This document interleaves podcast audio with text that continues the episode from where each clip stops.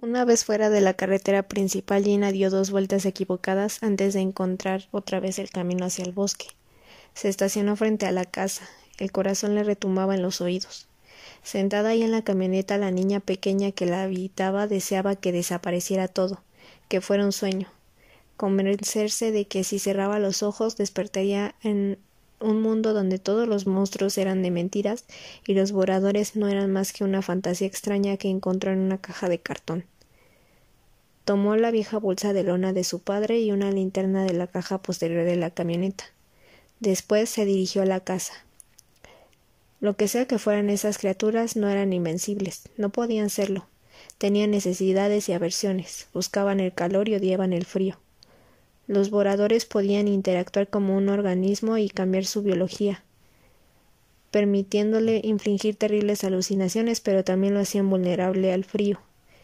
De acuerdo con Aaron, eso quería decir que eran orgánicos o por lo menos físicos, hasta cierto punto. Entonces, de ser así, teóricamente el proceso podría funcionar a la inversa. Algo podría interactuar con un vorador y cambiarlo.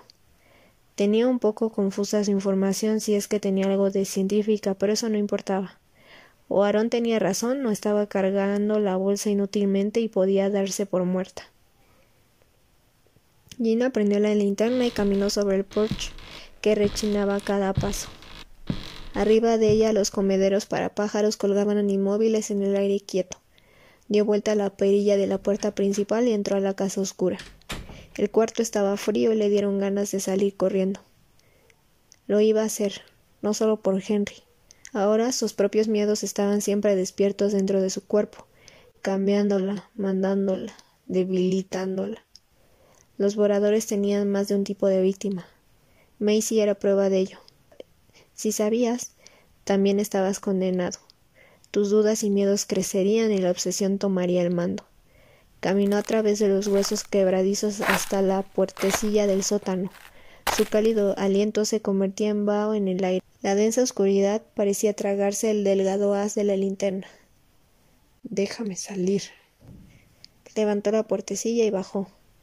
Esa cosa sabía que ella estaba allí. Sacó del bolsillo de su chamarra uno de los clavos para tabla roca de Tom y lo apretó con el puño, sintiendo la punzada de la punta metálica. Déjame salir. Gina colgó en el respaldo de la silla una de las lámparas de pilas para construcción y la prendió.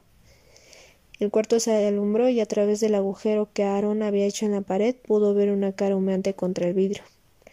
El vorador había demostrado que podía detectar sus miedos y mandarla a una realidad alterna. Ahora ella tenía que mostrar fuerza y valor, aun si esa cosa fuera pura bravuconería. Sabía que regresarías. La voz era maliciosa, fría y burlona. Lo sabías, vaya. Sí. Se quitó el abrigo y lo puso sobre la silla. ¿Cómo supiste eso? Todos ustedes son atraídos por nosotros, así como nosotros hacia ustedes, aclaró. Por mucho tiempo he estado solo, sin luz ni calor. Tenías un cuerpo en descomposición. Si me preguntas, tú tenías el mejor compañero. La chica anterior también se burlaba de mí. La volví loca.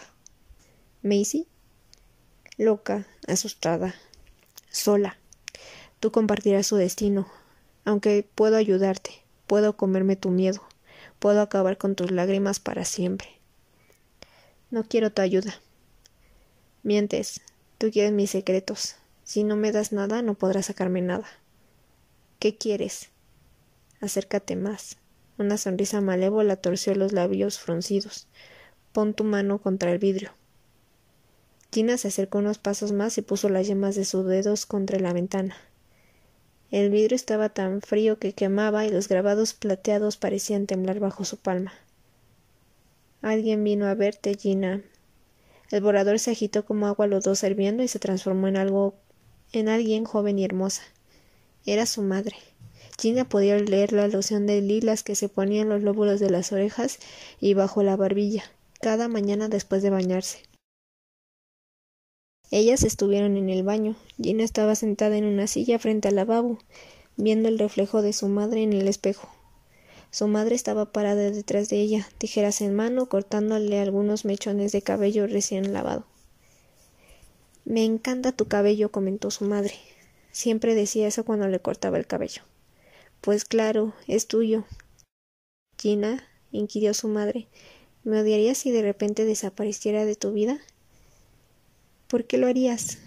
¿Preferirías pensar que me raptaron y asesinaron brutalmente o que simplemente te abandoné porque no te amaba?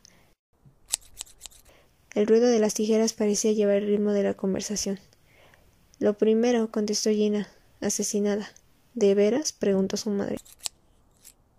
No me gustaría pasar el resto de mi vida pensando que mi mamá no me ama. Eso sería lo peor. Ya veo, dijo su madre y dejó de tijeretear. Entonces preferirías que mi vida acabara violentamente en vez de que encontrara una vida feliz en algún otro lugar. Bueno, no quería decir si encontrara el amor en otro lugar, tú preferirías que me mataran a que pudiera disfrutarlo, ¿cierto? No, no es eso, es solo que Siempre se trata de ti, ¿no? ¿Qué? Yo te traje este mundo, te di todo lo que podía, pero no bastó. Tijereteo de nuevo, más rápido. Mamá, nunca basta.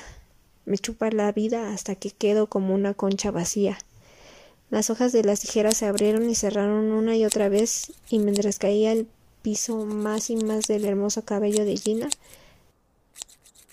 Mamá, mi cabello. No. Trató de pararse, pero su mamá la volvió a sentar a la fuerza. La mano sobre el hombro de Gina estaba arrugada, tenía las uñas amarillas y partidas. Su mamá se iba poniendo demacrada y sucia. Mira lo que me has hecho. Sanguijuela. Parásito. gritó su madre. ¿Qué es lo que quieres de mí? Las tijeras parecían hambrientas entonces, cortaban grandes mechones que llegaban hasta el cuero cabelludo dejando a la vista terribles parches de piel por todo el cráneo de Gina. La cara de su madre brincaba de rabia. Mamá, detente. Por favor. No. ¿Qué más quieres, Gina? ¿Sangre? Su madre alzó alto las tijeras. Estas brillaron con la luz como un pájaro de alas plateadas. Después se las enterró en la muñeca y le ofreció el brazo a Gina como un sacrificio sangriento. Gina gritó y se alejó del vidrio. Abrió su puño que estaba apretando. El clavo había perforado su palma, el dolor había roto la alucinación, sangraba y dolía como el demonio, pero había podido terminar con la pesadilla.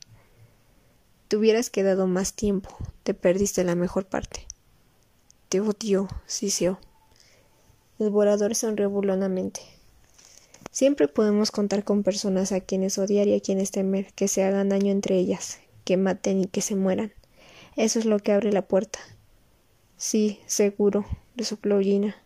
Qué lástima que no puedas abrir esa ventana. Ahora era Gina la que sonreía, tocó en el vidrio. Entonces dime, ¿ustedes pueden morir? Espero que sean inmortales porque la eternidad debe durar mucho para estar encerrado ahí dentro. El vorador se precipitó contra el vidrio. Gina trató de no estremecerse. Déjame salir. Al impactar salieron volando millones de pequeños pedazos de humo que después volvieron a juntarse como el mercurio. La cara se volvió a formar. Tengo que decirte, le explicó Gina, que eso de chocar contra el vidrio solo asusta las primeras veces. Nunca vas a salir, por lo menos no mientras yo no quiera. Una parte de ella quería salir corriendo y la otra parte se deleitaba ante la oportunidad de estudiarlo. Exudaba una vileza contraria a la calidez, la luz, la bondad y el amor. Mientras tú no quieras, preguntó. Gina asintió. El vorador volvió a mirarla. Estar tan cerca aún la estremecía. Apretó el clavo en su palma hasta que el dolor alivió su miedo. Podía sentir la sangre cálida en la piel. ¿Quieres salir? Pues regrésame a mi hermano. Con que ahora ya estamos negociando, ¿eh?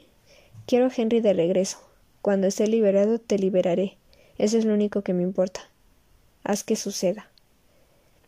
La figura negra se acercó más. Niña tonta. ¿Crees que todos pertenecemos a una sola mente? ¿Que yo solito miserable tengo ese poder? ¿No crees que si pudiera yo hubiera llamado a otro para liberarme? Dejó escapar una risita queda y distorsionada. No sabes nada de lo que somos. Confundes al sirviente con el maestro. Pronto tú también sucumbirás ante los voradores.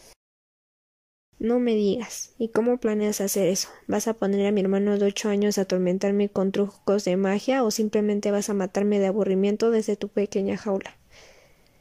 Quizá te siguió alguien, quizá tienes enemigos a tu alrededor. ¿Quién sabe? El rostro vaporoso latía hipnóticamente. Te tengo un trato, intentó. Ayúdame a salir de aquí y meterme en ti. Yo consigo mi libertad y tú te liberas de tus miedos. A Macy le ofreciste lo mismo, ¿no? Después de que perdiste tu hogar dentro de su hermano.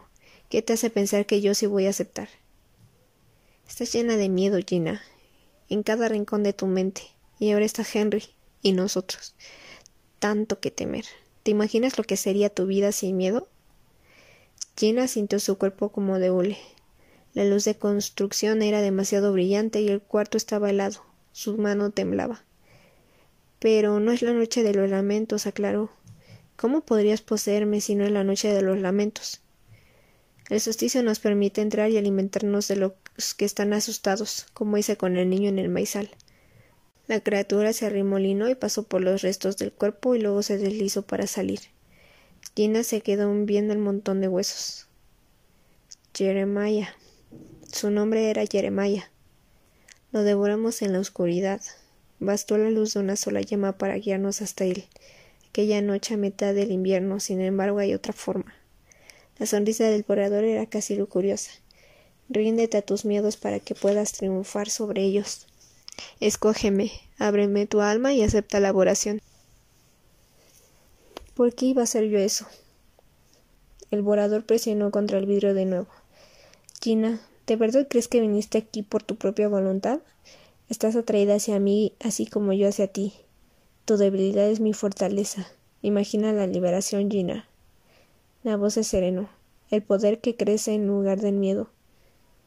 Pero tú no eres humano. Nos volvemos humanos. No, claro que no. Son un cáncer, sentenció Gina. No, el miedo es el cáncer. Nosotros somos la cura. Se alimentan de los débiles y se vuelven fuertes porque no sienten miedo. Quería cerrar los ojos aunque fuera solo por un segundo. ¿Por qué regresaste, Gina? ¿Para salvar a Henry o para salvarte a ti? Escuchó el eco de la voz y pudo sentir cómo caía como Alicia por el agujero del conejo. ¿Qué eres? Soy algo más allá de tu comprensión. Los ojos del vorador se disolvieron en la agitada oscuridad y regresaron. Ella apretó el puño. El dolor era insoportable. Si te rehusas, tu terror será más grande, como sucedió con la niña anterior. Sabemos quién eres, Gina. Puedes estar segura de que Henry les contó a los demás. Te vamos a casar, te vamos a torturar y no vamos a parar nunca. Su padre apareció frente a ella. Veía fijamente una fotografía de su esposa. Con la otra mano alzó un revólver y se puso el cañón en la boca. Su dedo hacía presión sobre el gatillo. Hundió el clavo profundo en la carne. Detente. gritó ella. El espectro se disipó como humo en el viento. El volador giró contra el vidrio. ¿Por qué escoger un infierno en vida cuando puedes devorar tus miedos y desaparecerlos? Empezó a salir sangre de entre los dedos de Gina. ¿Eso duele? No, no duele. ¿Qué se siente? Como si estuvieras perdido en el frío y la oscuridad, y luego encuentras el camino de regreso a casa. Así se siente.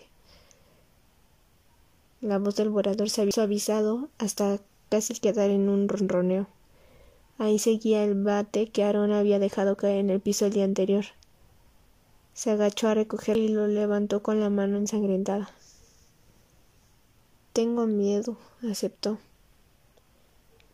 El volador sonrió. Bien, necesito que estés asustada. Muy, muy asustada. Y después no volverás a estarlo. Tiene alzó el bate. Mientras pegaba, el tiempo parecía ser más lento. Luego la madera se encontró con el vidrio y la ventana se quebró. El volador se hinchó. Era vapor negro juntándose, flotando frente a ella, haciéndose más grande y denso. ¡Libertad! Bajo la luz brillante el humo resplandecía y devoraba todo rastro de calor a su alrededor. La temperatura del sótano cayó bruscamente.